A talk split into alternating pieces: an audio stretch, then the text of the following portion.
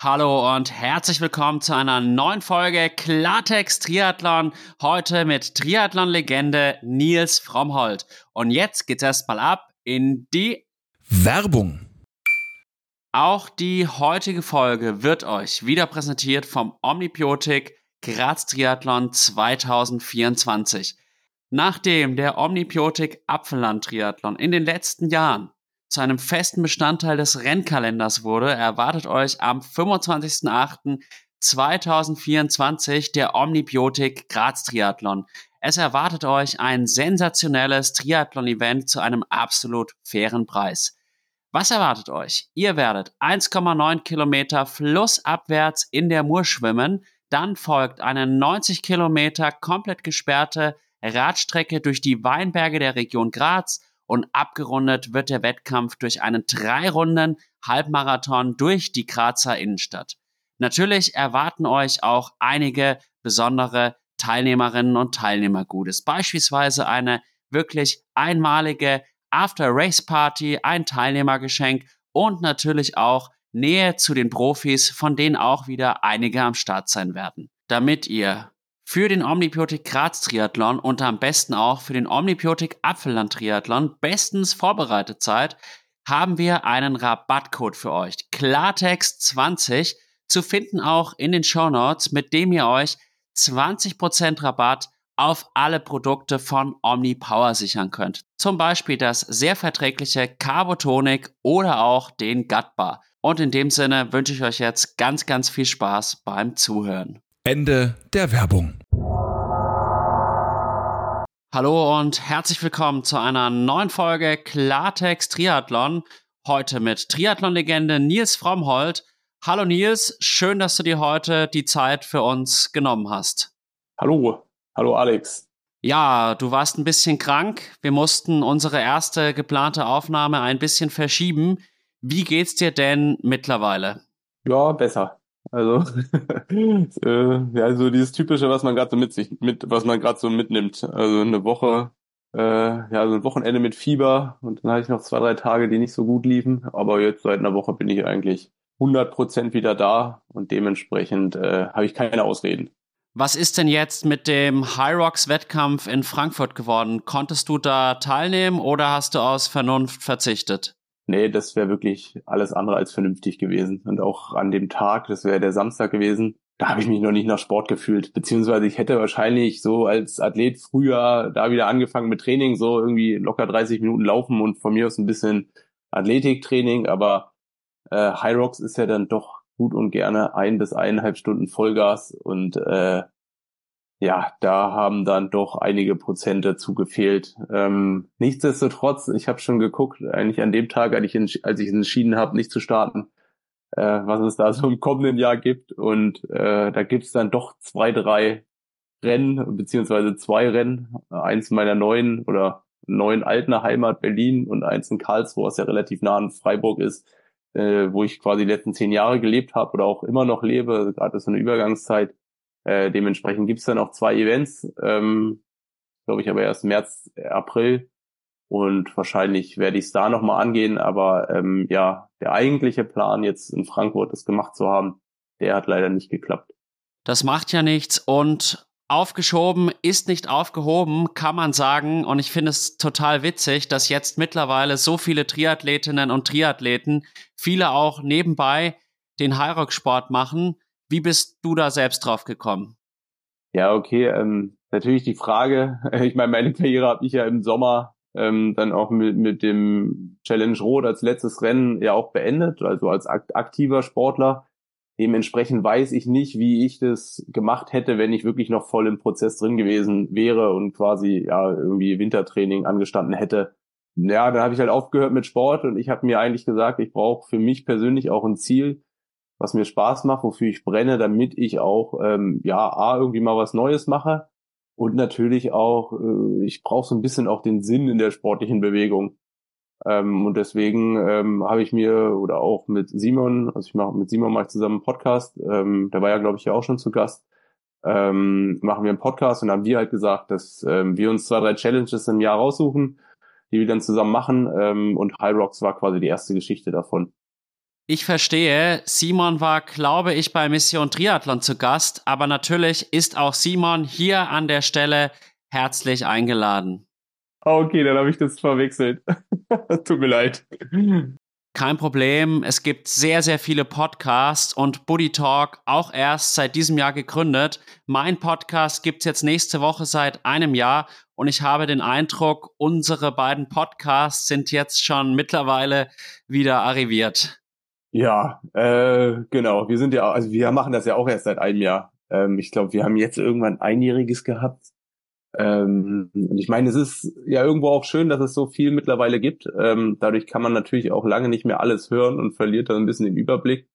Ähm, und es ist ja auch gut, dass es da so so viel Angebot gibt. Und ich ja, andererseits ist natürlich so, früher war es halt auch ganz angenehm, dann war halt irgendwann der Punkt, da hat man alles gehört, dann musste man nichts mehr suchen. Ähm, jetzt äh, muss man sich quasi mehr oder weniger entscheiden und hat die Qual der Wahl.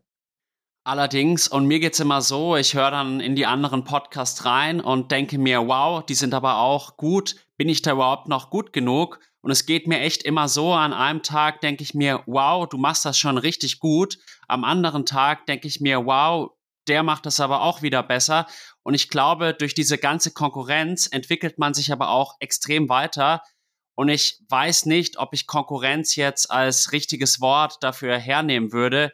Ich würde es auch so sagen, die Sportart Triathlon ist jetzt nicht so groß, als dass es eigentlich genug Content darüber geben könnte. Ja, gebe ich dir recht. Also ähm, schlussendlich machen wir das ja alles, weil es uns Spaß macht. Und klar will man natürlich auch besser werden. Ähm, ist natürlich auch eine komplett neue Herausforderung. Auch, ich meine, wir haben es heute auch erlebt äh, mit Technik und ähm, ja, es gibt viele Sachen, wo man besser werden kann. Ähm, und es ist natürlich auch ein Grund, warum man das auch macht. Ähm, und es ist natürlich schön, dass das auch alles wächst und dass es da äh, Podcasts von so verschiedenen oder viele verschiedene Perspektiven und Seiten auch ab oder abgedeckt wird. Dementsprechend bin ich da super positiv. Ja, dem kann ich mich wirklich nur anschließen. Und jetzt haben wir schon so ein bisschen ins Gespräch gefunden. Viele in der Triathlon-Szene kennen dich natürlich. Könntest du trotzdem nochmal ein paar Worte über dich verlieren? Was muss man so über dich wissen? Boah, was muss man über mich wissen? Ähm, ja, ich gehöre mittlerweile dann wirklich schon fast zum älteren Eisen, beziehungsweise ähm, ich habe äh, in den letzten 15 Jahren eine super schöne Zeit gehabt. Ähm, ich habe angefangen so mit Abitur, Studienbeginn ähm, als Hobbysportler, dem das extrem viel Spaß gemacht hat und habe dann innerhalb von ein, zwei Jahren den Anschluss gefunden, damit auch mein Geld zu verdienen. Ähm, das, ja, das waren so meine 15 Jahre. Ich habe das immer geliebt. Ich bin viel rumgekommen ähm, ich war eigentlich bei allen großen Events und ich glaube, so mein größter sportlicher Erfolg ist, ich habe mal Rot gewonnen 2015. Ich war auf Hawaii mal Sech, äh, Sechster, aber ich weiß gar nicht, so im Nachgang sind es ja dann doch nicht die sportlichen Erfolge, die mich so an die Zeit zurückblicken lassen, sondern dann doch eher so dieses Erlebnis und dieser Prozess, der dazu geführt hat, um halt auch sportlich gut zu sein. Und das finde ich eigentlich, finde ich viel wertvoller, wie da jetzt vielleicht mal irgendein Rennen gewonnen zu haben, weil das, das das merke ich jetzt nicht unbedingt jeden Tag mehr. Von dem anderen kann ich dann doch schon auch noch leben. Dem kann ich mich nur anschließen und egal ob jetzt Profisport oder Amateur, im Endeffekt sind wir ja alles Sportsüchtige, die einfach verdammt gerne schwimmen, Radfahren, laufen und das dann auch noch kombinieren. Und mir geht es auch so, es ist eher dieser Prozess, das tägliche Training ist ja auch ein Lifestyle und das kann man dann nicht an einem einzigen Wettkampf festmachen. Nichtsdestotrotz glaube ich schon, dass wenn man Rot gewinnt, dass es was ganz Besonderes ist. Und tatsächlich, als ich so in den Triathlon gekommen bin, erinnere ich mich noch an ein YouTube-Video. Und da hatte dich ein Kamerateam begleitet beim Challenge Rot. Und ich glaube, das war dann so, dass du dann irgendwie einen Sturz hattest mit einer Age-Grouperin oder sowas. Und ja, das hat mich damals emotional sehr mitgenommen. Und insofern bin ich dir auch im Laufe meiner eigenen Karriere relativ früh begegnet. Und ich glaube, du hast jetzt auch in den letzten zehn Jahren die deutsche Triathlon-Szene mitgeprägt. Vielleicht jetzt nicht in der Kategorie wie Lange, Frodeno oder Kienle, aber lange Zeit warst du dann schon so der Nächste, an dem man dann als nächstes gedacht hat. Ja, äh, danke für die Lorbeeren. ja, ähm, ja, klar, Hawaii habe ich nie gewinnen können. Das haben die drei geschafft. Dementsprechend kann ich da auch sehr gut damit leben. Ja. Ja, da kann man, glaube ich, nichts mehr hinzufügen. Und du hast auch eine Frau und zwei Kinder. Genau, ich habe eine Frau, die hat auch mal Triathlon gemacht bis 2012, war da auch äh, erfolgreich, ähm, war auch Teil der Nationalmannschaft auf der Kurzdistanz. Und die hat sich dann äh, 2012 entschieden, quasi aufzuhören. Und ja, da seitdem ist auch viel passiert und mittlerweile sind wir zu viert. Und die Große ist jetzt gerade eingeschult worden. Also es wird jetzt nicht unbedingt langweilig, äh, nur weil ich nicht mehr äh, 30 Stunden die Woche trainieren muss. Das glaube ich natürlich. Und wenn sie früher auch Triathletin war, ist natürlich auch klar, dass sie nachvollziehen konnte, was du dann noch weitere zehn oder elf Jahre ausgeübt hast. Inwiefern haben auch die beiden Kinder deine Sicht auf den Sport verändert, weil man das ja doch häufig hört, wenn man jetzt Profisportler ist, man ist sehr auf sich selbst fokussiert, dann heiratet man vielleicht, bekommt Kinder, da verändert sich ja was. Hm, also ich weiß nicht, ob unbedingt auf die, den, die Sicht auf den Sport. Mir ist es dann, es ist immer schwieriger, oder für mich ist es immer schwieriger geworden, dann quasi Triathlon noch so zu absolvieren, wie ich es vorher gemacht habe, weil bevor die Kinder da gewesen sind, habe ich dem halt alles untergeordnet und habe jetzt auch nicht viel drumherum gemacht. Ähm, und dann gibt's natürlich auf einmal, oder das heißt auf einmal, aber dann ähm, mit Kindern ändert sich das halt einfach. Und ich habe jetzt auch gerade in den letzten Jahren gemerkt, dass ich für mich selber auch nicht mehr so bereit bin, ähm, ja, alles dem Sport auszurichten. Also ich habe es zwar immer noch gemacht, aber ich habe gemerkt, so diese letzten ein, zwei Prozent, die haben halt irgendwo gefehlt. Also mir ist es immer schwerer gefallen, ins Trainingslager zu fahren oder all das zu machen, was man halt machen muss, um halt auch gut zu sein. Also angefangen von der Ernährung über äh, den ganzen Tag, den man so vollbringt. Und da will man dann natürlich auch, oder ich wollte immer für die Kinder halt auch da sein. Und ich habe dann irgendwann auch gemerkt, dass ich für mich selber nicht mehr so bereit bin, ähm, diese 100, 120, 130 Prozent zu geben. Und deswegen bin ich auch happy, wie es jetzt ist. Also, dass ich mich entschieden habe. Ich meine, es ist ja dann doch auch ein Prozess, seine Karriere zu beenden, weil eine Karriere zu beenden bedeutet natürlich auch immer Träume, die man, oder die ich noch, oder die ich, ich hatte ja schon auch durchaus noch Träume, die ich mir nicht erfüllen könnte im Sport. Also ich habe irgendwie die letzten zehn Jahre dafür gelebt, im Hawaii mal auf dem Podest zu stehen und dann irgendwann akzeptieren zu müssen, dass man das nicht mehr schafft. Das ist natürlich auch ein Prozess, der hat bei mir ein bis zwei Jahre gedauert. Ähm, aber ich bin jetzt einfach happy, wie es halt ist. Also dass ich halt nicht mehr unbedingt viel ins Trainingslager, viel unterwegs sein muss äh, oder kein Wochenende zu haben. Und es sind äh, Sachen, die macht man gerne, wenn man jung ist. Ähm, aber wenn man dann Verantwortung für mal anderes übernehmen muss, dann wird es immer schwieriger. Ähm, und da hat mich die Familie natürlich verändert und äh, ich bin jetzt auch froh, dass wir jetzt ein normaleres Leben nachgehen können, wie, wie wir es vielleicht die letzten drei, vier Jahre gemacht haben. Ich verstehe. Ich habe auch mit dem Fares al-Sultan vor ungefähr einem Jahr darüber gesprochen. Er war mein erster Gast und der hat auch gemeint, so als er dann so 32, 33 war und es dann halt auch Richtung Familie ging. Und da hat er auch gemerkt, die Birne spielt nicht mehr ganz mit. Und dann 2015 ist bei ihm dann der Moment gekommen, als er auch 37 war, dass er gesagt hat, ja, das brauche ich jetzt nicht mehr. Das wird einfach nur noch peinlich. Und ich glaube, den Weg müssen halt viele Profisportlerinnen und Profisportler gehen.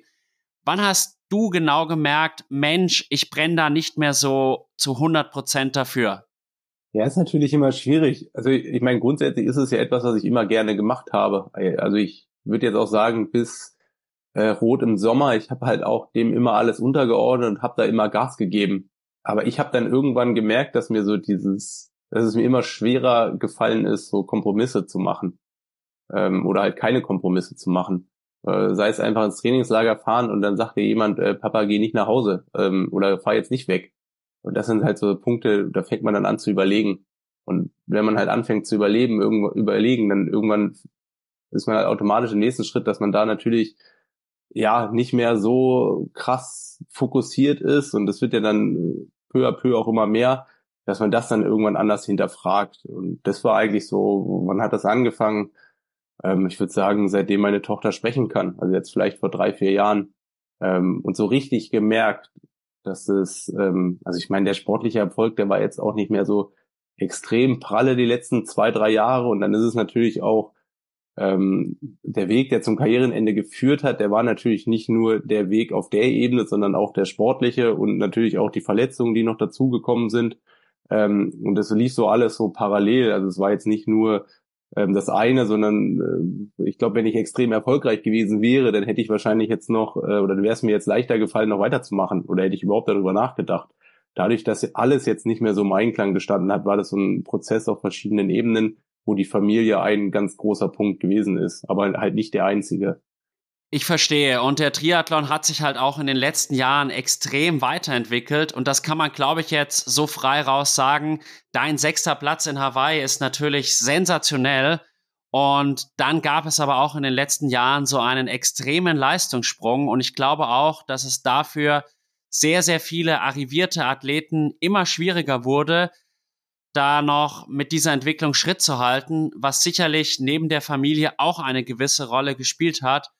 Nichtsdestotrotz 2021 beim Challenge Rot, bei der Corona Rot Version, hast du ja dann nochmal einen sehr, sehr schönen Erfolg mit dem zweiten Platz erzielen können.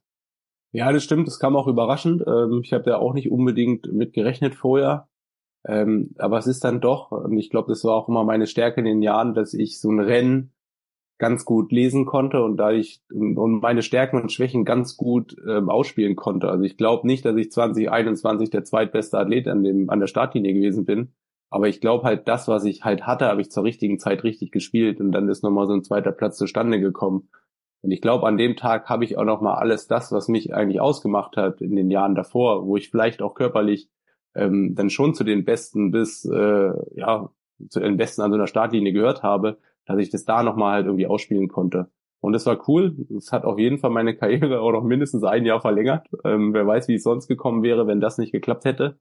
Ähm, weil, ähm, ja, es ist halt so im Sport, ähm, man gibt halt immer 100 Prozent, aber in den, in den wenigsten Fällen ähm, wird man dafür belohnt. Und wenn man so das Gefühl hatte, ähm, dann lief die Vorbereitung auch nicht so richtig geil. Ich hatte ein, ähm, äh, ein Hexenschuss. Ich war irgendwie vier Wochen vorher, konnte ich mich eine Woche nicht bewegen und dann, ähm, ja, es ist vier Wochen irgendwie alles extrem gut gelaufen und dann in dem Rennen alles gut gelaufen und dann habe ich es irgendwie nochmal geschafft und das war, das hat mir dann irgendwie auch gezeigt, okay, ich kann es noch. Ähm, danach hatte ich natürlich auch irgendwie wieder ein bisschen Pech, ähm, aber ähm, es ist auf jeden Fall ein Rennen, was emotional mh, hm, fast viel mehr wert ist, wie vielleicht der ein oder andere 70-3-Sieg, den ich vorher auch errungen habe.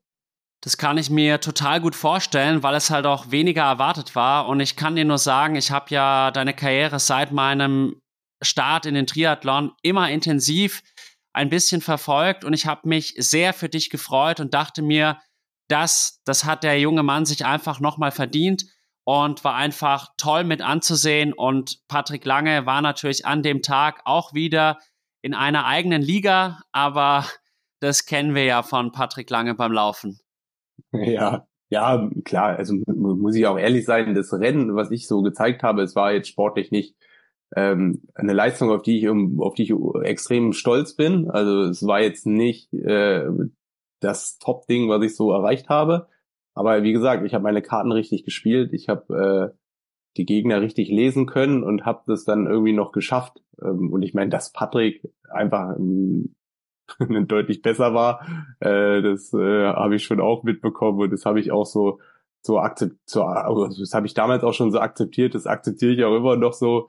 Ähm, es ist auch in Ordnung, ähm, aber für einen selber geht es ja darum, dass man ähm, das Maximale aus der Situation macht. Und ähm, das habe ich an dem Tag gemacht. Und ähm, das äh, war, war dann alles in Ordnung. Es war ein runder Tag. Ähm, und das war, das war nochmal schön. Andererseits ist natürlich auch, wenn man es halt kennt, ähm, wenn ich jetzt mich zurückerinnere, gerade so 2014, 2015, ähm, auch 2017, es waren drei Jahre, da war ich halt derjenige in Rot, der das Rennen ähm, geprägt hat, der das Rennen, äh, keine Ahnung, wenn ich die drei Jahre so sehe, ich glaube, ich habe mehr, deutlich mehr Zeit geführt, wie irgendwie in der Verfolgerrolle gewesen zu sein. Und wenn ich das halt so aufaddiere und halt auch damals gemerkt habe, okay, ich bin jetzt auch derjenige, der körperlich am stärksten ist, also der, der am meisten auf der Platte hat, ähm, dann ist es natürlich 2021 betrachtet, dann äh, ja, ähm, würde ich so ein bisschen sagen, ja, da habe ich mich ganz gut, ganz gut durchgeschummelt. Ja, und wie gesagt, ich glaube, jeder Sportler oder jede Sportlerin hat so eine, so seine Zeit, wo er so komplett performt. Um jetzt da auch wieder auf den Fares zu rekurrieren, der hat auch gemeint, zwischen 2004 und 2006, das waren sein, ja, seine Jahre und da lief es einfach und er hat sich so unverwundbar gefühlt und irgendwann kommt dieser Moment und das ist wirklich egal bei wem, selbst bei einem Frodeno, finde ich, hat man es in Ansätzen gesehen, dass es halt einfach nicht mehr so einfach alles von der Hand geht. Und ich glaube, du hast da wirklich eine sehr beeindruckende Karriere hingelegt und warst über mehr als ein Jahrzehnt in der deutschen Triathlon-Szene prägend. Ja, ja, ist schon krass. Also ich, ich weiß jetzt gar nicht, was bei Fares dann, ob der auch so einen ausschlaggebenden Punkt hatte, aber bei mir waren es dann doch die Verletzungen. Und ähm, mir ist es immer bis zum gewissen Punkt leicht gefallen, aus einer Verletzung wieder zurückzukommen und äh, quasi mich selber nochmal äh, zu toppen. Ähm, also wenn ich da jetzt so an 2014 denke, an 2017 denke oder auch an 2019 denke, da bin ich immer aus Verletzungen zurückgekommen ähm, und das habe ich dann irgendwann nicht mehr geschafft, weil irgendwann ist es so, kommt man an so einen Punkt, dann kann man vielleicht das aufholen, was man durch die Verletzung verloren hat, aber dann ist der Sport halt zwei, drei Prozent stärker geworden und das funktioniert dann irgendwann nicht mehr. Und das habe ich halt gemerkt. Ich glaube, 2019 war noch, ähm, ja, also 2019 hätte ich noch in Konau in den Top 10 sein können. Dann äh, reißt mir der, habe ich einen Muskelfaserriss in der Wade gehabt, bei Kilometer irgendwie 31. Werde dann 20. am Ende, weil ich noch ein Ziel ge, geholfen, ge, so, hier so, äh, wer ist es, so gehumpelt bin. Und dann kommt Corona und dann ist danach irgendwie alles anders. Und das ist, äh, es war auf jeden Fall meine Richtung ein Beschleuniger und da habe ich einfach gemerkt, okay, ähm, ja, es funktioniert jetzt nicht mehr so, wie ich es gerne hätte. Und da kann ich tun und machen, was ich will. Also ich meine, ich habe ja auch viel verändert, viel mit, mit anderen Trainern auch zusammengearbeitet, äh, nochmal neuen Input da rein, also probiert reinzubekommen. Und es, es hat alles geklappt, aber ich habe halt einfach gemerkt, okay, ich bin jetzt nicht mehr so konkurrenzfähig oder es gibt jetzt einfach viel mehr andere Athleten, die können das mal mindestens genauso gut, wenn nicht sogar deutlich besser. Corona war eine Zäsur und ich fand es auch sehr eindrucksvoll, wie Sebi Kienle gemeint hat, dass Corona ihm so sein bestes Jahr geklaut hat. Und ich glaube, jetzt ist es auch an der Zeit, dass wir über dein letztes Karrierejahr reden. Du hattest ja noch mal ein Abschlussrennen beim Challenge Rot und ich würde sagen, Schwimmen und Radfahren war noch mal richtig stark und Magnus Ditlev und Sam Laidlow waren noch mal in einer anderen Liga. Und ich hatte ja auch die Ehre, beim Challenge Rot an einer Stelle der Sprecher zu sein. Da habe ich dich dann auch entsprechend hochgeschrien und ich hoffe, es hat dir auch etwas geholfen. Ja, geh jetzt erstmal noch ein bisschen auf dein Rennen ein und auch darauf, was es dir bedeutet hat, deine Karriere in Rot ausklingen zu lassen. Ja, gerne. Äh, es war halt so, ich habe eigentlich nochmal gedacht, ich äh, setze nochmal alles auf die Karte ähm, Rot, ähm, beziehungsweise habe mir äh, die Idee dahinter war halt auch, wenn ich es nochmal schaffe, mich international durchzusetzen, dann am ehesten wahrscheinlich auf einer Strecke in Rot, weil da habe ich einfach gute Erfahrungen. Da weiß ich, dass mir die Strecke liegt, ähm, dass mir der Zeitraum liegt, dass, dass da einfach alles passt. Und es war für mich eigentlich klar, als ich in die Saison reingekommen bin, Rot wird der Gradmesser sein, ob es noch weitergeht oder ob ähm, das Jahr dann quasi mein letztes wird.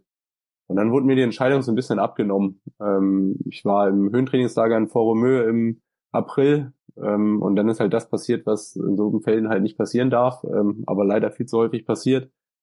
Äh, es war wirklich der allerletzte Lauf, acht Kilometer, oder ich habe Tempoläufe gemacht und habe am Abend dann schon gemerkt, es tut hier irgendwas weh.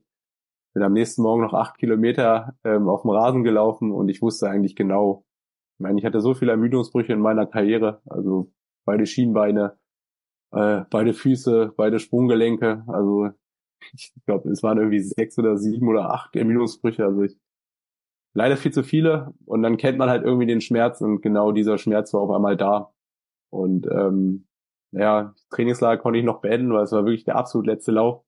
Und auf dem Nachhauseweg wusste ich eigentlich, da habe ich für mich realisiert, ja, dieses Ziel, was oder dieses ja, dieser Wegbereiter, der Rot eigentlich sein sollte, also klappt's noch mal oder nicht, den wird's so nicht geben, weil ähm, von April bis Ende Juni, wo Rot stattgefunden hat, schaffe ich es einfach nicht mehr mit der Verletzung hundertprozentig topfit zu werden. Und an dem Tag habe ich eigentlich die Entscheidung gefällt, ähm, Rot wird mein letztes Rennen, weil das ist mir wichtiger, in Rot meine Karriere zu beenden, wie vielleicht topfit drei, vier Monate später. Ähm, aber ich wusste zu dem Zeitpunkt natürlich auch, ähm, ich, ich habe so eine Phase halt häufig genug durchgehabt mit äh, wieder fit werden und das dauert einfach zu lange. Ähm, dementsprechend wenig Laufkilometer hatte ich dann in Rot. Ich bin, glaube ich, einmal 18 Kilometer gelaufen und irgendwie in Summe bin ich irgendwie drei Wochen lang 30, 40 Kilometer gelaufen. Und äh, dafür lief es da noch überraschend gut beim Laufen. Ähm, ich glaube, ich bin auch bis Kilometer 25 ganz ordentlich gekommen. Und dann kam halt das. Ich meine, Triathlon ist irgendwo fair. Also das, was man reinsteckt, das kriegt man halt auch raus. Und ich war einfach nicht gut genug vorbereitet. Das wusste ich auch. Aber ich habe das auch bewusst so, so gewählt, weil ähm, ich wusste auch, ich brauche in meiner Karriere wie so eine Ziellinie. Brauche halt wie so einen Punkt, wo ich sagen kann, okay, das war heute wirklich das allerletzte Rennen. Auch so ja, für mich selber irgendwie so, ein, so eine kleine Abschiedstournee. Ähm, auch nochmal, dass alle Wegbegleiter, die mich so begleitet haben, nochmal äh, ja, dabei sind. Und das hat alles gut geklappt. Dementsprechend war das wichtig, das Rennen. Es war auch super schön, irgendwie nochmal alles erlebt zu haben, also mit vielen Höhen und Tiefen. Ich meine, du hast es angesprochen. Ich glaube, ich war noch beim Radfahren in der Verfolgergruppe mit dabei. Ähm, bin natürlich da auch irgendwie schon viel zu hart gegangen. Also ähm, ja, unser sportlichen Aspekten war es nicht, dass ich, wie ich mir vielleicht einen Abwisch gewünscht habe, aber auf allen anderen Ebenen war es eigentlich genau das Richtige und ich würde es, glaube ich, auch in Zukunft wieder genauso machen. Nimm uns mal mit in deine Emotionen, die du danach hattest, als du die Finishline in Rot überquert hast. Boah, ich bin, glaube ich, ähm, ich weiß nicht, ähm, ich finde so eine Finishline, das ist ja etwas, worauf man so hinarbeitet. Also wenn man sich ja auf so ein Rennen vorbereitet, dann irgendwie ist ja immer so eine Finishline so omnipräsent. Und wenn man dann auf so einer Finishline ist, dann geht dann doch irgendwie alles relativ schnell. Und ich finde auch so diese Momente von so einer Finishline, die, die hallen bei mir nicht so extrem lange nach. Also beispielsweise von meinem Rotsieg, da kann ich mich einfach nicht mehr dran erinnern, was da passiert ist. Ich meine, das hat auch mit meinem körperlichen Zustand zu tun. Aber im Großen und Ganzen weiß ich nicht, ob so eine, ob ich, ob das so der Ort ist, wo für mich so irgendwie sich so krass was verändert.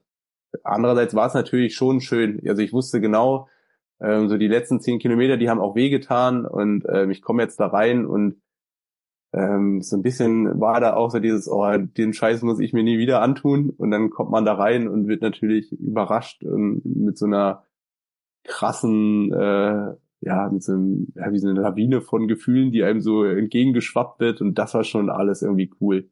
Dadurch, dass ich halt auch noch voll dabei war, also so im Kopf, ähm, war das schön, war das auch alles äh, cool, das habe ich nochmal genossen, so jede Sekunde. Aber ich finde so im Nachgang ist das gar nicht so das, was eigentlich das Krasseste gewesen ist, sondern ich fand die Erlebnisse auf der Strecke so mit verschiedenen Wegbegleitern nochmal zu kommunizieren oder irgendwie meine Faxen dazu machen, das finde ich, das ist, war für mich viel schöner wie vielleicht dann der, die Ziellinie. Das kann ich auch absolut nachvollziehen. Und dann war natürlich nach Rot die Situation da, okay, jetzt ist wirklich die Profikarriere vorbei.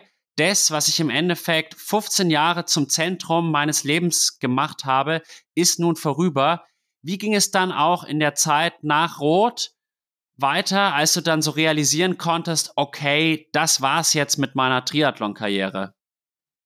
Wie ging es mir eigentlich danach? Also ich meine, es war schon, ich würde lügen, also eigentlich war es ein Zustand, den ich irgendwo auch zwei Jahre herbeigesehnt habe. Also ich hatte dann auch die letzten zwei Jahre immer so diesen Drang, halt auch neue Sachen auszuprobieren. Habe das aber auch immer so ein bisschen zurückgestellt. Also wie ich auch gesagt habe, jetzt bin ich Sportler und bis zur letzten Ziellinie gebe ich dafür auch 100 Prozent. Aber mir war halt auch klar, ich meine, äh, ich habe ja jetzt im September auch mein Studium beendet, war da quasi auch schon relativ weit. Ich habe in den letzten äh, Jahren oder in ein, zwei Jahren davor auch schon wieder ein bisschen mehr studiert. Also sprich, ich habe auch viel in andere Richtungen gemacht und habe da halt irgendwo auch meine Zukunft gesehen. Und ich war so ein bisschen durch den, ich will nicht sagen, ich war durch den Sport ausgebremst, weil ich habe es mir ja so ausgesucht. Aber ähm, als es dann so weit war, war halt auch direkt klar, irgendwie drei, vier Tage später, okay, jetzt kann ich mich in irgendeiner anderen Art und Weise ausleben. Und das war dann erstmal schön, weil ja, ein Kapitel geht halt zu, eins geht halt auf. Wir haben dann irgendwie eine Woche schön Urlaub gemacht äh, in Österreich als Familie und ja, blöd gesagt, danach hatte mich ein komplett anderer Alltag wieder. Ja, also auf mich wirkt es jetzt wirklich so, als dass du wirklich komplett den richtigen Zeitpunkt fürs Karriereende gefunden hast und jetzt halt auch mit dir komplett im Reinen bist. Das gelingt nicht jedem an Athleten. Der Andy Rehler zum Beispiel, den du ja auch sehr gut kennst. Ich glaube, ihr seid auch befreundet. Super sympathischer Athlet, auf den ich auch mehrere Jahre hochgeschaut habe. Der hat es ja dann irgendwie nicht so ganz hinbekommen, loszulassen. Und es ist ja dann sogar relativ dramatisch 2019 geendet, wo er dann beim Ironman Hamburg, wo er glaube ich sogar noch in Führung lag, mehr oder weniger kollabiert ist. Und ich glaube, dir ist es jetzt sehr, sehr gut gelungen. Und auch nochmal Glückwunsch dafür, dass du den richtigen Zeitpunkt gefunden hast. Was denkst du, warum fällt es anderen Sportlerinnen und Sportler doch manchmal so schwer? Boah, ist natürlich immer schwer für andere Leute zu sprechen. Ähm, ich meine, das, was halt der Sport so gibt, also dieser ganze Lifestyle, der ist ja irgendwo schön. Ähm, also auch so dieser Lifestyle ohne Wettkämpfe zu machen oder ohne den Druck zu haben, irgendwo gut zu sein. Ich meine, der ist natürlich auch in, in irgendeiner Art und Weise schön. Aber ich meine, wenn man dann vielleicht ja auf der Erfolgsspur nicht unbedingt mehr, wenn sowas nicht mehr unbedingt steil nach oben geht und vielleicht auch nicht mehr stagniert, sondern in die andere Richtung geht, dann ist es natürlich total schwer, diesen Cut zu, ähm, zu finden, weil es ist natürlich auch so, um halt sportlich erfolgreich zu sein, musst du halt auch, ähm, ja, blöd gesagt, hoffnungslos optimistisch sein. Und dann irgendwann, ähm, ja, ist es dann natürlich schwierig, diesen Abgang zu finden, weil man natürlich auch immer noch weiter hofft. Ähm, es ist natürlich schwierig, das auf irgendwelche Beispiele, ich finde auch im Nachgang, äh, weiß ich nicht, also es, es geht ja darum, dass der Mensch, der sich dafür entscheidet, erstmal glücklich ist. Wenn jemand glücklich ist, äh, nur weil er vielleicht nicht mehr auf dem Podest in Hawaii steht, sondern halt Triathlon für sich macht und so sein Leben irgendwie bestreiten kann, dann soll er das ja machen. Dann würde ich auch nicht sagen, der hat den Absprung irgendwie nicht gefunden. Ich kann halt nur sagen, so wie es mir halt geht. Ähm, ich habe für mich einfach gemerkt, ähm, dass meine Zeit zu Ende geht, dass mir das super viel Spaß gemacht hat, dass ich mich wahrscheinlich auch immer wieder so entscheiden würde. Aber ähm, ich auch gemerkt habe, okay, ähm, ich würde halt auch viel lieber irgendwas anderes machen, irgendwie was Normaleres haben, auch irgendwie jetzt äh, nicht mehr unbedingt selbstständig zu sein und auch äh, ja wieder einen normalen Familienurlaub zu, zu haben. Und das waren für mich so ein paar von vielen Beweggründen, wo ich gesagt habe, okay, jetzt ist, jetzt ist, jetzt kommt so dieser Punkt und ich hatte auch für mich immer gesagt, okay, wenn ich da nicht mehr, ähm, wenn ich da nicht mehr mitreden kann, ähm, meine sportlichen Ziele, die werde ich nicht anpassen. Also ich wäre, wenn man viermal in Rot auf dem Podest steht, dann kann ich, also kann, könnte ich selber nicht dahin gehen und sage, okay, ich bin jetzt mit dem achten Platz zufrieden, weil das gehört halt auch dazu, um, damit ich halt auch glücklich bin. Und das äh, hat bei mir halt einfach nicht mehr gepasst und deswegen habe ich da auch diesen Schlussstrich gezogen. Andererseits kann man natürlich auch sagen, ähm, ich würde sagen, äh, seit Corona habe ich jetzt sportlich auch nicht mehr so extrem viel ähm, viel Zählbares erreichen können. Also habe ich jetzt den richtigen, habe ich überhaupt den richtigen Punkt getroffen? Also ich bin ja nicht auf meinem sportlichen, also auf dem, auf dem sportlichen Hoch abgetreten, sondern es war ja mal gut formuliert, irgendwie höchstens noch ein Plateau. Ähm, also es ist natürlich auch, habe ich das jetzt richtig gemacht? Weiß ich nicht. Ich weiß halt auf jeden Fall so, ich habe immer das, was ich gemacht habe, zu 100 Prozent gemacht und habe halt gemerkt, dass ich zukünftig das nicht mehr zu 100 Prozent machen kann. Und dementsprechend war es für mich halt auch klar, okay, ich, ich probiere halt irgendwie was anderes aus. Wenn jemand für sich persönlich das anders entscheidet, dann ist das ja erstmal das, was, was zählt und nicht das, was irgendwie hier anderen sagen. Ich meine, ich habe es ja auch, Punkt Andi Relat, ähm, wir waren noch 2021 zusammen in einem Trainingslager und ich habe halt gemerkt, der ist halt glücklich in dem, was er macht. Und nicht unbedingt, ähm, also der braucht nicht den sportlichen Erfolg, um damit glücklich zu sein, sondern er ist halt glücklich in dem, dass er halt viel trainiert, dass ihm das Spaß macht, dieser Prozess in dem Trainingslager. Und dann würde ich nicht sagen, dass er nicht den richtigen Zeitpunkt gefunden hat. Ja, finde ich cool, wie du das jetzt gerade auch nochmal beschrieben hast. Und das hat mir auch tatsächlich nochmal eine neue Perspektive eröffnet, weil man tendiert schon ein bisschen dazu, auch die Sportlerinnen und Sportler dann daran zu beurteilen, sind sie jetzt noch absolut konkurrenzfähig oder nicht.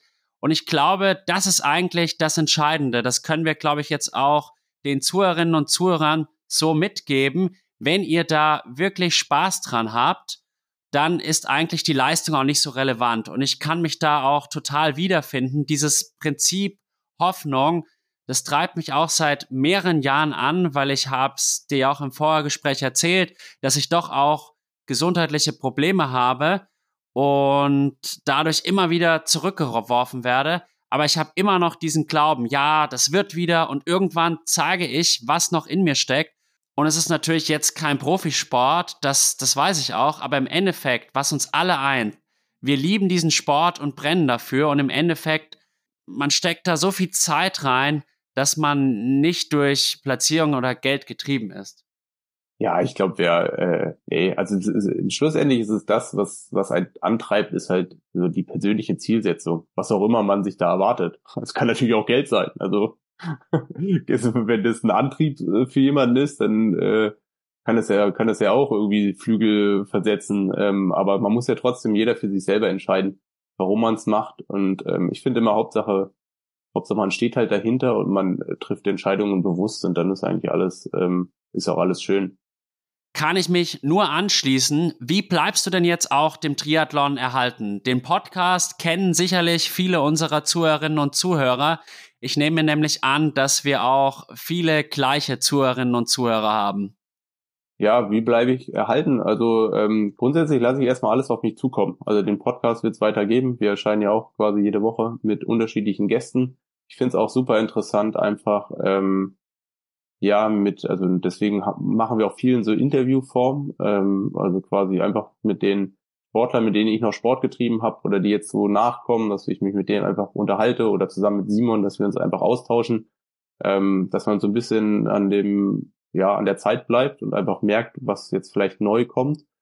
Ähm, was ich so drumherum noch so geplant habe, das lasse ich alles auf mich zukommen. Also ich weiß, dass ich halt hier und da gerne irgendwas machen wollen würde. Ähm, aber ich will mich da auch nicht so irgendwie festlegen. Also da ist, da ist jetzt noch nichts weiter geplant. Ich habe jetzt äh, zwei, drei Angebote ähm, auch bekommen. Ähm, bin mir noch nicht sicher, ob ich sowas dann auch, also in so eine Richtung dann gehen will. Aber ähm, grundsätzlich bin ich erstmal allem offen. Aber ich, für mich habe ich eigentlich nur die Entscheidung getroffen, bis jetzt in den nächsten zwei, drei Jahren quasi nicht also nichts zu machen, was, äh, womit ich irgendwie Geld verdienen muss, will oder ja, sondern ich will halt einfach das machen, worauf ich Lust habe. Wenn da im Triathlon oder in der Szene bei den einzelnen Veranstaltungen oder Sponsoren irgendwo Bedarf ist, dann höre ich mir auf jeden Fall alles an, hätte da Lust, irgendwie was zu machen. Ähm, aber ich kann jetzt noch nicht sagen, wie meine nächsten zwölf Monate in, in, in der Triathlon-Welt ausschauen. Was ich auf jeden Fall sagen kann, ähm, ich habe dann doch auch regen Kontakt mit Athleten, die ich auch ähm, gerne unterstütze, weil ich halt auch genau weiß, ähm, ja, war ja auch irgendwie mal in deren Situation. Ähm, und da hilft es immer, jemanden zu haben, der den vielleicht auch einfach noch äh, eine zweite Meinung geben kann, ähm, wie man vielleicht Sachen anders machen kann, besser machen kann oder überhaupt machen kann. Ähm, das äh, finde ich sehr wertvoll und das macht mir sehr viel Spaß. Ja, klingt sehr, sehr gut und ich bin wirklich sehr gespannt, wie du dann in den nächsten Jahren auch weiterhin im Triathlon-Bereich tätig sein wirst. Und du hast ja auch studiert. Kannst du dir auch in die Richtung was vorstellen zu machen? Also mit dem Studium an sich dann auch einfach in einem Bereich außerhalb des Triathlons zu arbeiten? Äh, ja, also ich arbeite jetzt seit vier Wochen äh, in einem Unternehmen quasi in die Richtung, wo ich auch studiert habe. Also das war eigentlich auch mal der ursprüngliche Plan und ich bin quasi bin mittlerweile Arbeitnehmer und ganz normal im Berufsleben angekommen. Was machst du da konkret? Äh, ich bin in der Wirtschaftsprüfung zuständig oder ich habe in der Wirtschaftsprüfung angefangen. Cool. Magst du uns ein bisschen erzählen, was du da so grob machst, ohne da jetzt zu sehr ins Detail zu gehen? Äh, schlussendlich, was macht die Wirtschaftsprüfung? Also die, die Unternehmen ab einer gewissen Größe sind ja verpflichtet, äh, quasi, dass man deren Bilanzen und deren Abschlüsse prüft. Und das ist quasi die Aufgabe von der Wirtschaftsprüfung. Und ähm, wir bieten quasi die Dienstleistung an, das zu prüfen. Da gibt es verschiedene gesetzliche Vorschriften und genau, meine Aufgabe ist es aktuell und zukünftig ähm, daran tätig zu sein. Ich verstehe und ich bin ja Lehrer und wie du dir vorstellen kannst, vom Berufsbild des Lehrers, da hat ja jeder irgendwie so eine Idee bei so Geschichten wie jetzt beispielsweise Wirtschaftsprüfung, da habe ich jetzt nicht so wirklich eine Ahnung. Und ja, ich hoffe, dass du weiterhin Spaß und Freude daran hast. Aber lass uns jetzt wieder mehr über den Triathlon an sich sprechen. Den Podcast haben wir vorhin auch schon mehrfach angesprochen. Body Talk. Was war eure Motivation, diesen Podcast zu machen? Was war unsere Motivation? Ähm, also ich habe ja schon auch eine etwas längere Historie. also ich habe äh, ganz früher angefangen mit dem Niklas Bock, äh, damals noch bei Pushing Limits. Ähm, es hieß damals sogar auch schon Body Talk. Ähm, und wir haben mehr oder weniger regelmäßig, unregelmäßig so einmal im Monat äh, viel über meine sportliche, äh, über meine sportlichen Aktivitäten gesprochen. Also wir haben quasi einmal im Monat, blöd gesagt, Niklas hat die Fragen gestellt, ich habe die beantwortet ähm, und das war damals dann der Body, Body Talk. Ähm, es hat auch super gut geklappt, ähm, wurde auch super angenommen. Ähm, und dann hat sich irgendwann die Frage gestellt, als äh, Niklas sich dann selbstständig gemacht hat ähm, und quasi seinen eigenen Podcast dann ins Leben oder einen neuen Podcast ins, ins, in, ähm, angefangen hat, äh, wie machen wir dann weiter? Für mich war irgendwie klar, es wäre irgendwie schade, wenn wir das jetzt aufhören. Ähm, ich hatte eigentlich schon so diese Idee, irgendwas regelmäßiges zu machen und am liebsten halt irgendwas, äh, so was viel so in Interviewform auch passiert, also wo es nicht mehr, wie es vielleicht in den Jahren davor ähm, hauptsächlich um mich geht, sondern um etwas, was so, ja, was so ein bisschen erweitert wird um mit anderen Leute. Deswegen haben wir dann auch gesagt, so ein Buddy ist quasi jemand, den wir so ein bisschen begleiten oder wir sprechen auch viel überhaupt mit Buddies so aus äh, ja aus, aus, aus meinem äh, aus meinem aus meiner Umgebung oder halt auch aus Simons Umgebung, der ja als Fotograf Triathlon aus einer komplett anderen Ebene betrachtet, der auch noch nicht so lange im Sport dabei ist. Also der hat in Ratingen 2020 zum ersten Mal so Triathlon Luft schnuppern können und ist seitdem halt voll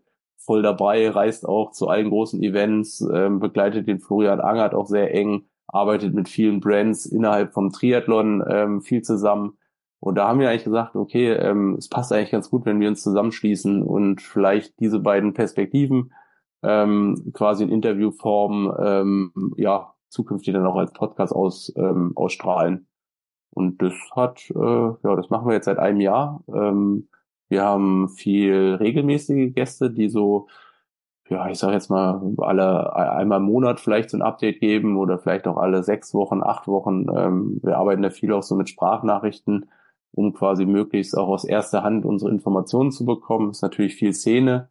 Ähm, aber wir probieren auch immer mehr so über den Tellerrand hinauszuschauen und Ausdauersportler im Allgemeinen so zu treffen. Also beispielsweise hatten wir den, äh, den Slalomfahrer Linus Strasser, der im, in dem, der im Weltcup unterwegs ist, oder wir hatten den Robert Faken, der beste deutsche 1500 Meter Läufer aktuell, ähm, oder wir hatten auch beispielsweise jetzt ganz aktuell den Jonas Seichmann, der ja dann auch eher ja im erweiterten Sinne zum Triathlon-Kreis dazugehört. Ich meine, klar, jeder kennt ihn irgendwie durch diese Triathlon um die Weltgeschichte, aber im Endeffekt ist das dann doch eine komplett andere Ebene. Und da probieren wir möglichst viele äh, Perspektiven einzufangen und ähm, ja mit äh, Leuten über deren Ansichten zu sprechen. Ich höre auch, wie ich dir im Vorgespräch mitgeteilt habe, immer mal wieder rein und ich finde auch, dass ihr euch extrem gesteigert habt, auch im Laufe des Jahres. Und was ich auch richtig cool finde, dass ihr halt auch Kurzdistanzathleten wie jetzt Lasse Lürs eine Bühne gebt, weil die ja doch häufig so ein bisschen im Schatten der Langdistanzathleten stehen. Ja, ich meine, klar ist natürlich auch bedingt durch meine Vergangenheit. Ich war ja auch bis 2012 äh, Teil von der DTU-Squad und habe auch mal von Olympia geträumt. Ähm, ist natürlich auch einer von den Zielen, die leider nicht in Erfüllung oder die, die ich nicht äh, erreichen konnte. Und da kenne ich natürlich die Jungs dann teilweise, weil ähm, ich habe ja jetzt auch in Freiburg an einem Stützpunkt trainiert. Dementsprechend, ja, kriegt man dann so ein bisschen ja so mit, was da so passiert und dass es da ja auch viele interessante Geschichten gibt. Also beispielsweise, wie kann man sich für Olympia qualifizieren? Also es hört sich erstmal alles so simpel an und schlussendlich gucken dann ja alle auch das Olympiarennen aber wie viele Geschichten so dahinter stecken, das kriegt man, glaube ich, gar nicht so mit, weil halt ähm, ja relativ wenig in die Richtung gemacht wird. Und das ist natürlich auch unsere Chance irgendwo. Also ähm, wenn man es nicht irgendwo anders schon lesen kann oder viel irgendwo anders darüber berichtet wird, dann ähm, ist es natürlich cool, wenn man das selber macht, weil ähm, da gibt es dann doch auch einen Personenkreis, der sich dafür auch interessiert. Absolut. Und das Krasse finde ich halt an der Kurzdistanz, wenn man ganz ehrlich ist, ist das Niveau dort und auch die Leistungsdichte, die ist noch mal krasser als auf der Langdistanz. Es ist aber vor allem auch in der breiten Öffentlichkeit gar nicht so bekannt. Triathlon ist nach wie vor, und das habe ich auch schon mehrfach in anderen Podcasts gesagt, so mit der Langdistanz verbunden. Und deswegen finde ich es halt super. Nina Eim hattet ihr auch schon zu Gast. Die war jetzt neulich auch bei mir zu Gast. Und man kann halt da auch nochmal sehr, sehr viele neue Perspektiven gewinnen. Ja, hundertprozentig. Also ich und bin ja auch irgendwie, ich bin ja auch ein heimlicher Kurzdistanz-Fan. Also ich glaube, wenn ich da erfolgreich oder erfolgreicher gewesen wäre, dann wäre ich wahrscheinlich auch nicht auf die Langdistanz gegangen. Ähm, und es ist natürlich auch so, dieses äh, Triathlon ist eine Langdistanz, ist natürlich auch eine sehr deutsche Brille, weil international ist das nicht unbedingt überall so. Beispielsweise in Großbritannien, äh, da gab es bis vor zwei, drei Jahren noch nicht mal Langdistanzler. Ich meine jetzt, ähm, ja, viel, also aktuell haben sie jetzt auch nicht mega viele, aber da sind zumindest ein paar mehr geworden. Ähm, klar, jetzt Lucy Charles, ähm, ähm, ist natürlich dann irgendwie gerade die aktuelle Hawaii-Siegerin, aber so insgesamt gibt es natürlich deutlich mehr Kurzdistanzler und da ist es natürlich auch ein, ja, es steht natürlich komplett anders im Fokus. Bei uns ist es halt andersrum, weil halt äh, die Langdistanzen natürlich auch viel früher viel erfolgreicher gewesen sind und die natürlich auch ähm, ja andere Geschichten erzählen. Und es ist dann ja auch so, ähm, ich glaube, wenn in Deutschland das Angebot auf der Kurzdistanz viel größer wäre. Also auch so vielleicht Non-Drafting-Rennen, keine Ahnung, ob das realisierbarer wäre. Aber ähm, wenn jemand, also es verfolgt ja automatisch oder man verfolgt ja selber automatisch das, was man auch selber macht. Also sprich, wenn wir mehr Kurzdistanzen hätten oder überhaupt auch dann eine viel größere Szene hätte, dann wäre das natürlich auch viel größer. So ist es natürlich so, dass es diese Rennen gibt und niemand kann sich genau vorstellen, was eigentlich dahinter steckt. Also die sportliche Leistung, die man erreichen muss, um da richtig gut zu sein, die ist, äh, ja, die, keine Ahnung, wie man das sagen soll, aber die ist alles miteinander vergleichbar. Also es ist alles krasse Leistungen. Um vorne zu sein, muss man halt richtig gut sein. Ich glaube einfach, dass die Kurzdistanz einfach noch mehr leistungssportlich konnotiert ist. Das merke ich auch beispielsweise bei mir selbst. Ich starte auch in der Liga. Das ist jetzt nur Bayernliga. Da wäre ich dann häufig Platz 30 von 60. Und wie gesagt, ich bin jetzt kein super starker Triathlet, aber ich habe auch eine 204 auf der olympischen Distanz stehen, was es auch nicht total kacke ist. Und ich muss halt auch sagen, wenn ich dann bei einem Challenge oder einem Ironman-Rennen in der Age Group an den Start gehe, schneide ich prozentual halt wesentlich besser ab, als wenn ich dann in der Liga irgendwie eine Sprintdistanz mache oder eine olympische Distanz mit Windschattenfreigabe.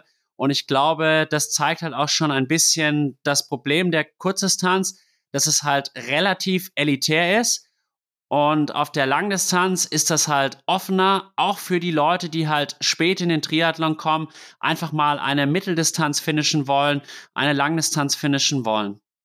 Ja, gebe ich dir recht. Aber ich meine, im Ausland gibt es beispielsweise olympische Distanzen, ähm, wo auch mehrere hundert Leute mitmachen, wo man Windschatten fahren darf ist natürlich jetzt auch äh, gefahrenmäßig ist es, äh, ich weiß nicht, ob man das unbedingt machen muss, aber ähm, also es, es, es gibt sowas schon. Und dadurch ist es wahrscheinlich auch Triathlon auf den kürzeren Distanzen ähm, in anderen Ländern dann auch wird ganz anders angenommen, wie es vielleicht in Deutschland ähm, der Fall ist. Ja, den Eindruck teile ich. Vor allem Großbritannien und Frankreich sind da so die besten Beispiele für. Ja, ja, das stimmt. Na gut, sprechen wir noch ein bisschen über den Simon. Wie eng ist auch eure Freundschaft? Äh, ja, ich meine, allein durch den Podcast haben wir natürlich äh, mehr oder weniger ähm, alle zwei, drei Tage miteinander zu tun, mal mindestens, also um halt auch Absprachen äh, äh, zu tätigen. Aber andererseits, wenn wir uns nicht verstehen würden, dann würde so ein Projekt gar nicht funktionieren. Also ähm, es ist halt einfach so, dass äh, wir beide, glaube ich, also wir, wir können uns ganz gut auch ab. Ähm, wir haben so auch schon viel Spaß, unter anderem auch durch den Podcast, aber wir haben uns ja auch erstmal, weiß ich nicht, wir kannten uns ja auch zwei Jahre, bevor wir überhaupt damit angefangen haben. Also ähm, das, das macht schon, das macht schon sehr viel Laune. Und die gute Laune merkt man auch, wenn man euch beiden zuhört. Das kann ich euch jetzt mal so widerspiegeln. Ja, Dankeschön. Also manchmal im Podcast ist man ja dann auch, wie soll man sagen, man, ich will nicht sagen, man hat einen Filter, aber man probiert das ja dann so alles in, in geordnete, geordnete reinzubekommen, wie wenn man vielleicht privat äh, über ähnliche Themen spricht. Ja, mir geht's auch immer so, dass die Vor- und Nachgespräche, wenn ich die manchmal aufzeichnen würde, da wird dann so der komplette Klartext gesprochen und es ist einfach auch ein bisschen entspannter. aber es ist auch so, in einer gewissen Weise ist ein Podcast ein journalistisches Produkt und logischerweise muss man dann auch entsprechend vorbereitet sein. Und ich glaube, da den Mix zu finden, das macht's halt aus, aus Geplantheit, Strukturiertheit und dann auch Flexibilität und Spontanität auf der anderen Seite. Ja, man muss das alles ein bisschen auf sich zukommen lassen. Ähm, ich finde auch, ähm, ja, so dieses, was man drumherum dann eigentlich macht, sich so Gedanken, ähm, was man noch anders machen kann, was man besser machen kann. Und das ist eigentlich, das ist dann schön, dann auch jemanden zu haben, mit dem man sich dann austauschen kann. Und dann ist es ja auch so wie überall. Ich meine, das Produkt ist irgendwie wichtig, aber wenn uns das keinen Spaß machen würde und wenn uns auch dieses ganze drumherum keinen Spaß machen würde oder wenn wir uns nicht verstehen würden, dann würde das natürlich auch nicht funktionieren. Absolut, kann ich mich nur anschließen. Jetzt würde ich so ein bisschen einen Themenwechsel vollziehen wollen.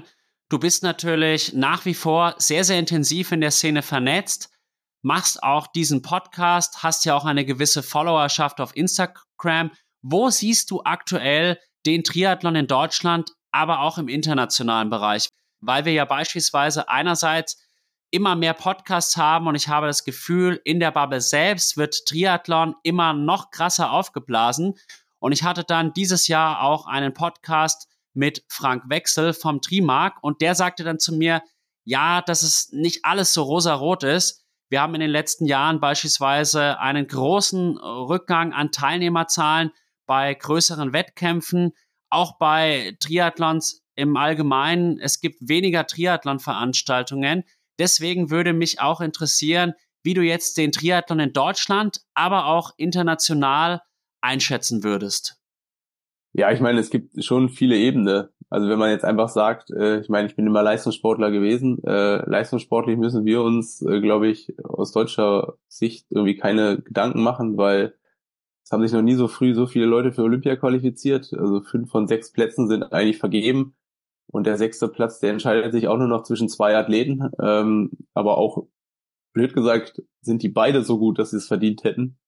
Ähm, und da waren schon mal, hatten wir schon schlechtere Zeiten. Äh, ähnlich ist ja jetzt, äh, ja, wenn man sich überlegt, 73 WM, deutsches Podium bei den Männern.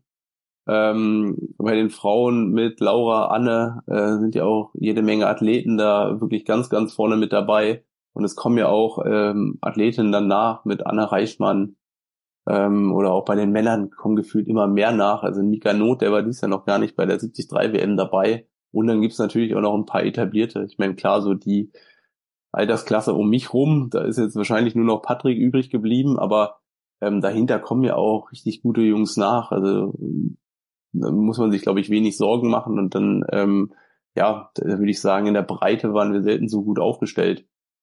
Ähm, natürlich ist es auch so und ähm, man kriegt es ja auch immer mehr mit, dass äh, Veranstaltungen nicht stattfinden können, weil es nicht genug Helfer gibt oder ähm, ja, aus den verschiedensten Gründen, wegen Streckengenehmigungen, ist natürlich auch etwas, was, äh, was, was irgendwo mit da reinspielt. Ich habe auch natürlich auch keine Ahnung, wie man sowas verbessern kann, äh, wie, wie man das anders machen kann.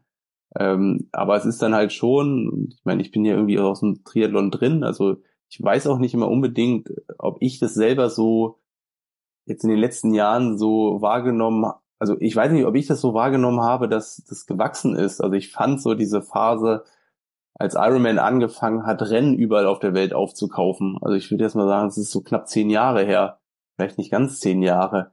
Da hatte man viel mehr so das Gefühl, dass es so krass boomt und extrem schnell wächst, weil halt, weiß ich, auf einmal Skandinavien, ähm, ja, Russland wurde dann ja auch so ein bisschen entdeckt, äh, Asien.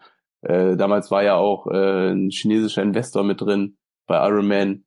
Ähm, und da hatte man so das Gefühl, so krass, hier noch ein neues Rennen, auch direkt in drei Minuten ausverkauft. Äh, und das war so gefühlt sind 20, 30 Rennen allein nur von Ironman pro Jahr dazugekommen.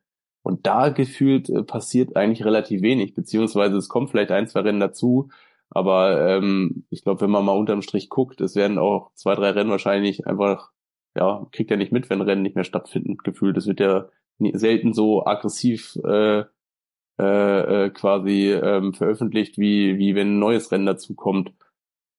Ja, ähm, ist natürlich total schwierig. Ich stecke da natürlich auch, oder ich habe ja dann auch nur so diese Brille. Ich meine, das, was ich immer im Sport gemacht habe, war halt Leistungssport. Also ich war ja dann doch auch eher an den Stützpunkten und weniger an den, in den Vereinen selber. Also ich könnte jetzt wenig über so Vereinsstrukturen sagen, ob es da jetzt mehr oder weniger sind, sondern ich hab, kann mir eigentlich, glaube ich, nur so eine richtige Meinung über Leistungssport bilden und ich glaube, da sind wir zumindest relativ gut aufgestellt, weil es halt einfach viele richtig gute Athleten gibt. Es gibt aber auch viele richtig gute Trainer, äh, Wissenschaftler, alles, was man braucht, um halt auch richtig gut zu sein. Und ich finde, da gibt es mittlerweile ein richtig, richtig breites Angebot, so dass jetzt ähm, ja gerade so Bikefitting, Aerodynamik, das ist nicht mehr ein Produkt nur für Spitzensportler, sondern das kann sich ähm, ja kann eigentlich jeder daran äh, oder jeder kann das dann machen.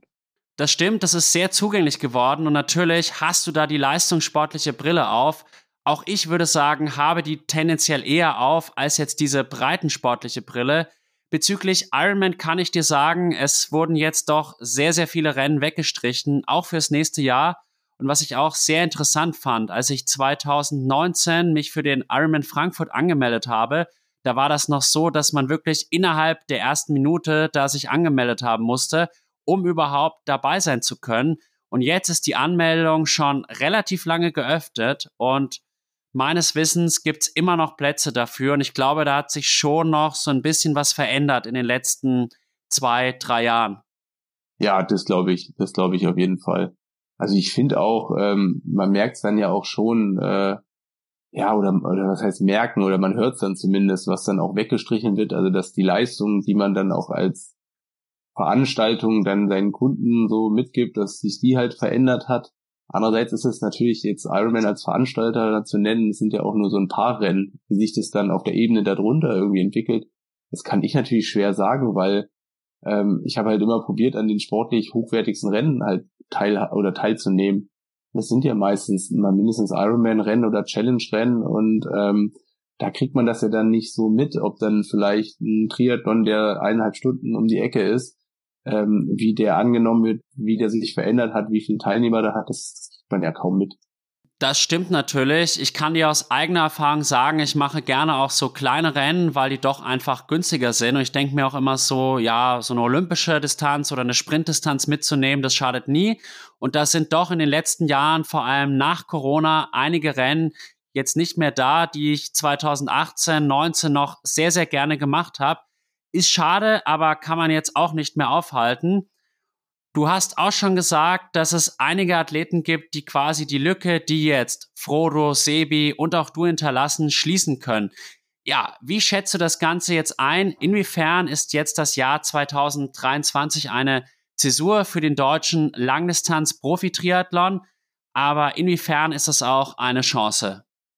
Boah, eine Zensur, Zäsur ist natürlich, also ich meine, wir, wir sind ja immer noch relativ gut platziert. Also wenn man jetzt sieht, also wenn ich das jetzt aus, aus Männerrennen betrachte, Lati drei vorne, ähm, oder auch bei den Frauen. Ich meine, äh, Anne und Laura waren ja auch auf dem Podest in Hawaii oder Patrick war in Nizza auf dem Podest. Also wir haben ja überall ähm, vorne äh, welche dabei. Also es, dadurch, dass, also es haben jetzt vielleicht Sebi Frodo aufgehört. Ähm, aber ich weiß jetzt auch nicht, ob das jetzt die Athleten gewesen wären, die jetzt in den nächsten fünf Jahren noch mehrmals auf dem Podest äh, stehen.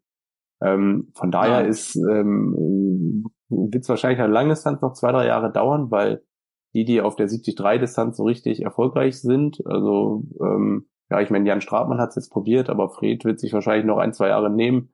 Äh, Mika Not wird sich wahrscheinlich noch ein paar Jahre nehmen. Äh, das sind, oder auch ein Rico Bogen wird sich wahrscheinlich noch ein paar Jahre nehmen. Aber ähm, das sind so die Athleten, die in Zukunft, ich meine, die sind alle irgendwie Anfang 20, mal maximal Mitte 20. Das sind die Athleten, äh, die dann kommen werden. Ähm, und ich glaube, das ist eigentlich eine richtig gute Aus ähm, Ausgangsposition. Und ähm, in der Zeit, wo die noch nicht auf der Langdistanz oder auch in Hawaii oder Nizza, was dann zwischendurch stattfindet, äh, vorne also in, in der Zeit, wo, wo, die, wo die halt noch nicht so weit sind oder noch nicht äh, quasi die Distanz wechseln wollen, haben wir ja immer noch Patrick. Ähm, da ist ja auch, ich, mein, ich glaube, der Leo Arnold, der kann auch richtig, richtig durchstarten. Ähm, und da sind ja auch noch zwei, drei andere, die auch dieses Jahr schon Nizza dabei gewesen sind. Jonas Hoffmann werde ich auch bald bei mir zu Gast haben und Patrick Lange, ja, dem traue ich auch noch zwei, drei Jahre sehr, sehr viel zu. Ich hatte auch den Eindruck, trotz seines mittlerweile auch stolzen Alters von 37 Jahren hat er sich nochmal deutlich steigern können, was man ja auch erstmal hinbekommen muss. Und bei Mika muss ich dir ehrlich sagen, Ich habe auch mit Rico gesprochen, ich habe mit Fred gesprochen und bei Fred und Rico wurde ziemlich klar gesagt, nee, das wird nicht passieren mit der Langdistanz nächstes Jahr. Bei Mika muss ich dir ehrlich sagen, glaube ich wirklich, dass der nächstes Jahr zumindest mal sehr stark am Überlegen ist, ob er nicht schon die erste Langdistanz absolviert. Aber warten wir es ab. Und wenn du jetzt auch an Fred, Rico, Jan oder auch Mika denkst, was denkst du denn? Wem traust du es am ehesten zu, der neue Jan Frodeno zu sein? Boah, ist natürlich schwierig. Ich glaube, um Jan Frodeno, also um, ja, also erstmal kann man ihn, glaube ich, schwer überhaupt irgendwie vergleichen, weil er hat etwas geschafft, was, glaube ich, kein Triathlet bisher geschafft hat.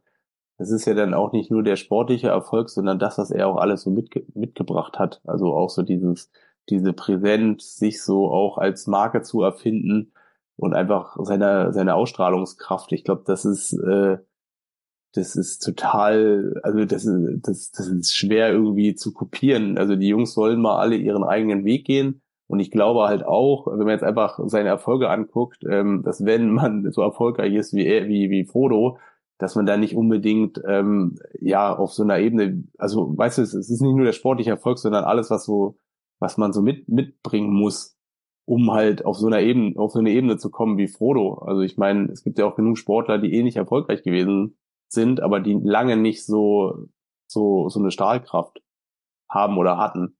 Und da weiß ich nicht, ob man das von denen erwarten kann, dass es da so den nächsten Rodeno gibt. Ich weiß auf jeden Fall so die sportlichen Erfolge, die er geschafft hat. Meine, bei denen ist es jetzt alles schwierig, diesen Olympiasieg noch draufzupacken, weil die werden wahrscheinlich alle nicht bei Olympia starten. Ähm, aber so Hawaii zu gewinnen oder Hawaii ganz weit vorne zu sein, das traue ich denen halt allen zu. Ähm, und ich glaube, mehr, also ja, mehr geht ja irgendwo dann nicht. Absolut. Und Jan Frodeno, das ist halt ein Lebenswerk und er ist halt nicht nur sportlich verdammt krass, sondern halt auch sehr intelligent und smart der ist halt auch ein sehr, sehr guter Businessman und das alles in einer Person zu vereinen, das ist wirklich sehr, sehr schwierig. Auf der anderen Seite muss man sagen, auch ein Jan Frodeno, die ersten Jahre, bis er 27 wurde, musste er auch sehr hart dafür kämpfen. Und der Olympiasieg hat ihm halt dann quasi sehr, sehr geholfen in seiner Karriere, um das Ganze dann auch aufbauen zu können. Ja, Logo. Also irgendwann geht's halt los. Ähm, und ich meine, Olympiasieg viel mehr geht ja dann auch nicht mehr. Also äh, ich glaube, es ist sogar schwieriger, Olympiasieger zu werden wie Hawaii-Champion, weil Olympia hast du nur alle vier Jahre die Chance oder anders ausgedrückt, du hast in deiner Karriere maximal vielleicht dreimal die Chance. Oder ich sag mal, auf dem Top-Niveau vielleicht zweimal. Also du hast zweimal die Chance, Olympiasieger zu werden. Und es probieren ja jedes Jahr oder jedes Olympia probieren es ja hunderte von Athleten. Ähm, und dann derjenige zu sein, der das gewinnt, das ist, glaube ich, das krasseste überhaupt. Ähm, aber andererseits, ich meine, Rico, ich weiß jetzt gar nicht, wie er ist, 21, 22? 23. 23. Ich meine, mit 23 U23 Weltmeister zu werden, äh, U23, äh, 73 Weltmeister zu werden, ähm, ist natürlich auch schon ein krasser Startpunkt. Also viel kann da ja, oder viel mehr on top geht ja auch nicht mehr. Ähm, ich glaube, aber Frodo jetzt mit Rico zu vergleichen oder irgendwie anders, das ist, glaube ich, glaube ich, schwierig. Ich glaube, ähm, die haben alle eine brutal gute Ausgangssituation. Die haben alle schon richtig geile Erfolge feiern können. Ähm, und äh, die bringen halt auch alles mit, um dem noch einen draufzusetzen. Und so waren Frodos äh, Ausgangspositionen vielleicht auch vor, äh, wie lange ist es, 15 Jahren. Und was da jetzt kommt, äh, das wird man sehen. Fakt ist natürlich, äh, es wird keinen nächsten Frodo geben, auch wenn die Jungs alles Potenzial haben, mindestens genauso erfolgreich zu, zu werden. Ich glaube, dem würde ich mich anschließen. Und wie du richtig sagst, das, was Rico da geleistet hat dieses Jahr, einfach nur sensationell. Und ich bin auch ein sehr, sehr großer Rico Bogen-Fan. Das glaube ich, wurde auch im Podcast mit ihm sehr deutlich.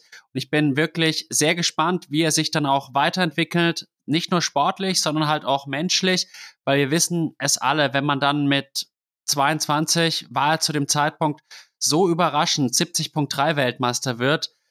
Damit muss man ja auch erstmal klarkommen und sich neu sortieren ich glaube, dass er im letzten Vierteljahr dann auch so rein von der Persönlichkeitsentwicklung schon einen riesigen Sprung gemacht hat. Und da wird noch einiges kommen. Davon bin ich zu 100 Prozent überzeugt. Oh, also der wird auch an der Situation jetzt wachsen.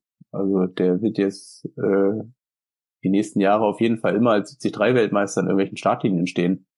Und das ist eine neue, also ist eine neue Herausforderung und ähm, das wird den auf jeden Fall voranbringen.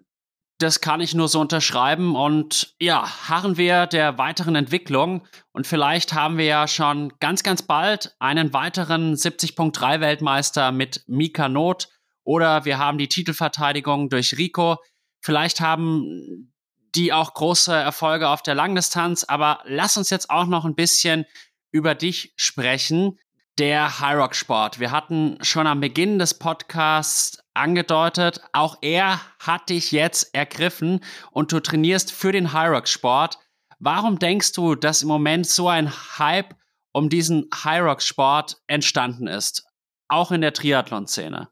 Ja, ich glaube in allererster Linie erstmal, dass Rocks das ziemlich geil aufbereitet. Also, dass man ähm, über Social Media ähm, gut mitgenommen wird. Also, dass das auch, ähm, ja, dass man sich direkt äh, darunter etwas vorstellen kann.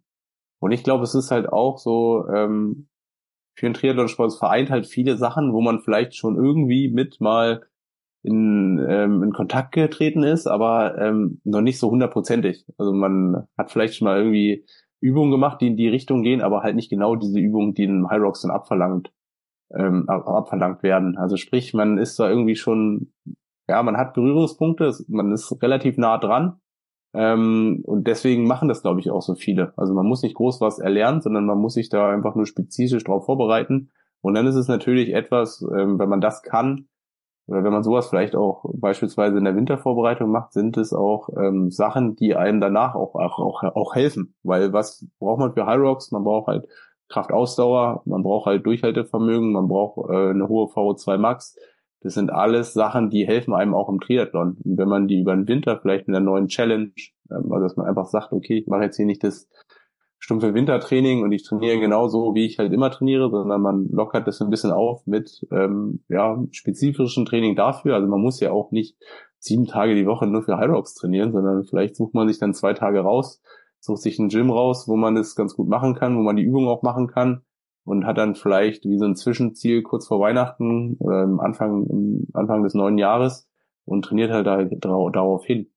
Und ich glaube, das ist halt einfach, ja, cool, da ein Ziel zu haben. Und ich also ich habe es jetzt nicht gemacht, aber ich habe mir es schon auch cool vorgestellt, äh, da mit 100 Verrückten an der Startlinie zu stehen. Irgendwie zehn Minuten später hat keiner mehr ein T-Shirt an, weil es so anstrengend ist. Und dann äh, macht man diese Übungen da auch zusammen, weil ich glaube, es ist auch schon richtig hart. Absolut. Und ich fand es so witzig. Sehr, sehr viele Freunde von mir, alles natürlich Triathletinnen und Triathleten, sind letzte Woche in Frankfurt gestartet und gefühlt 80 Prozent haben sich direkt für die WM in Nizza qualifiziert, was natürlich zeigt, dass wir Triathleten auch in diesem Hyrox-Bereich sehr erfolgreich sein können, weil natürlich auch immer dieses Laufen dabei ist und dann haben wir auch so Sachen wie den Skiergometer oder den Ruderergometer, wie du gesagt hast. Die Kraft-Ausdauer-Komponente ist sehr, sehr hoch.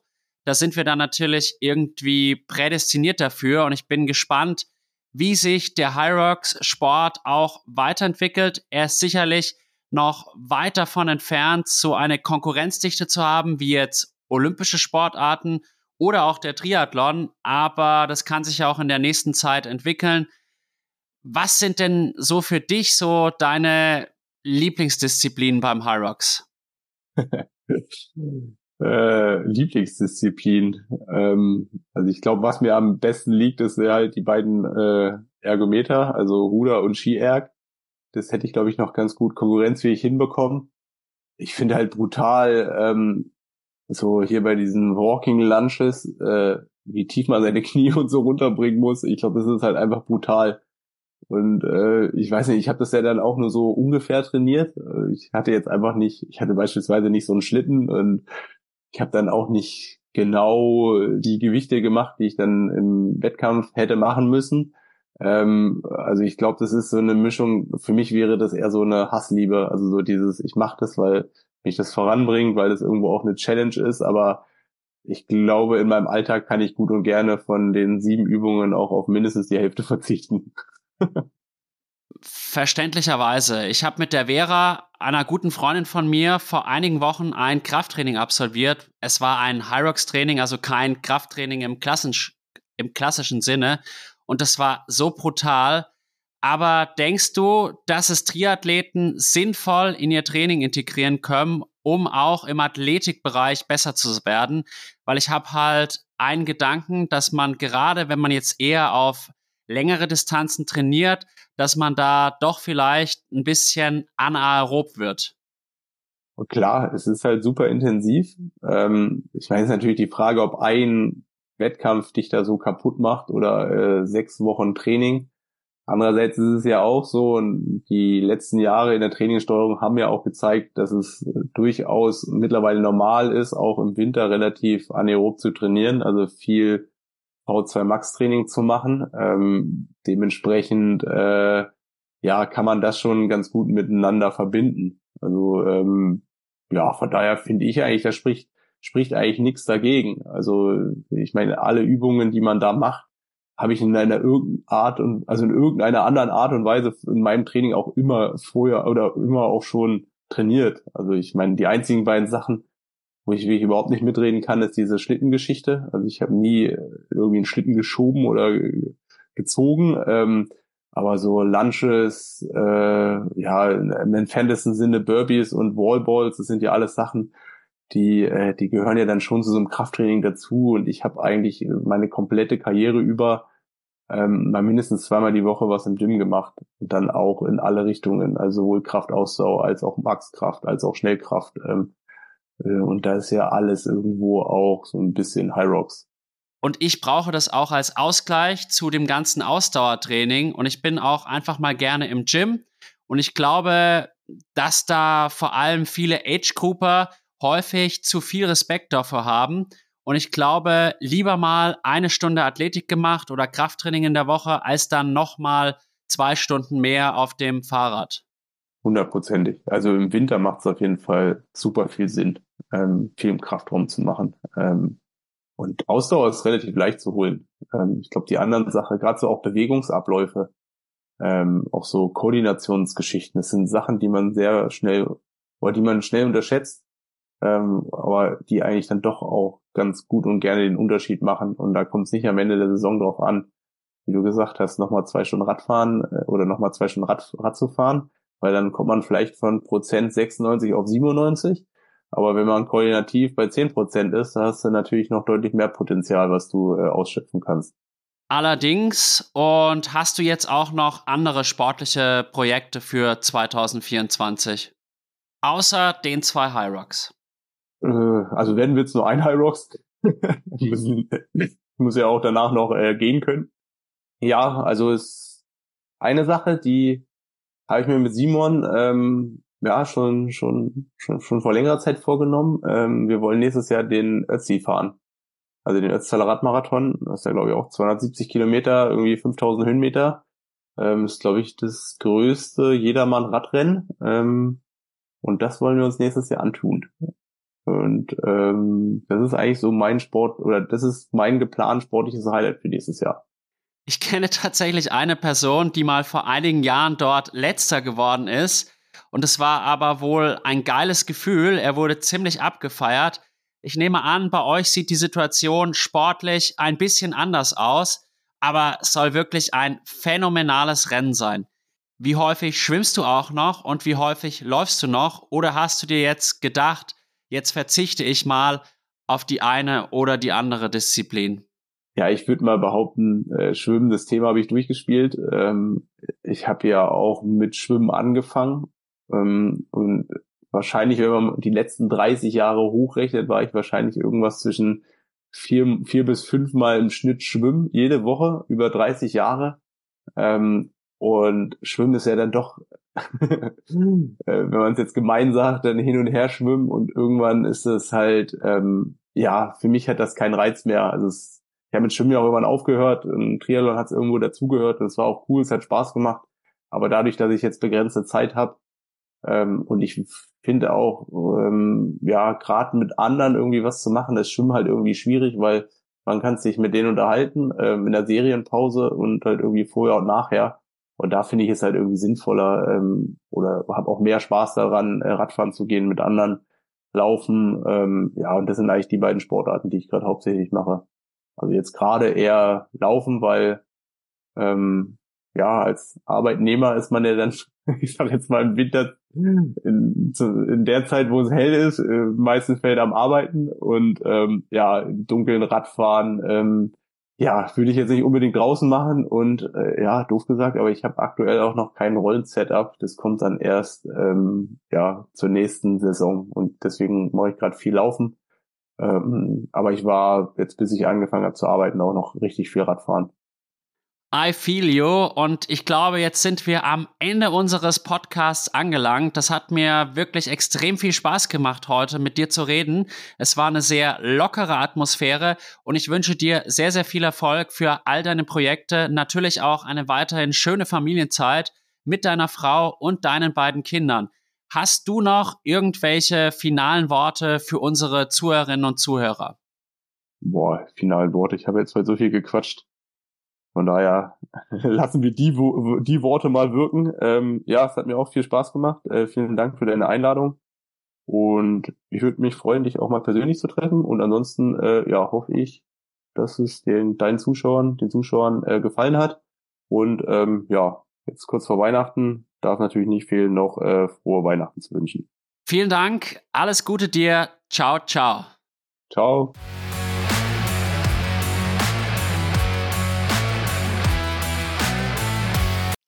Ich hoffe, dass euch die Folge mit Nils Frommholt ebenso viel Spaß gemacht hat wie mir. Wenn ihr auch unseren Kanal ein wenig unterstützen wollt, könnt ihr dies tun, indem ihr ihn abonniert, mit 5 Sternen verseht, uns gerne ein Feedback dalasst, positiv wie negativ. Und natürlich freuen wir uns auch über kleine Kaffeespenden via PayPal an die E-Mail-Adresse iaswim@web.de. Und jetzt gibt's noch mal eine kleine Werbung.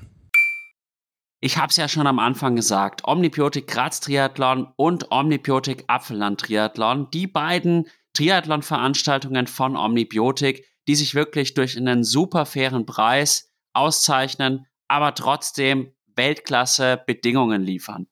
Deswegen empfehle ich euch jetzt auf die Seiten der beiden Triathlon-Veranstaltungen zu gehen und euch am besten für beide anzumelden. Wenn ihr auch an den hochwertigen Produkten von OmniPower interessiert seid, schaut auch mal auf die Website von Omnibiotik und denkt an den Rabattcode Klartext20, mit dem ihr euch einfach nochmal 20% Rabatt sichern könnt. Und in dem Sinne weiterhin viel Spaß beim Zuhören und wir hören uns ganz bald wieder. Ende der Werbung.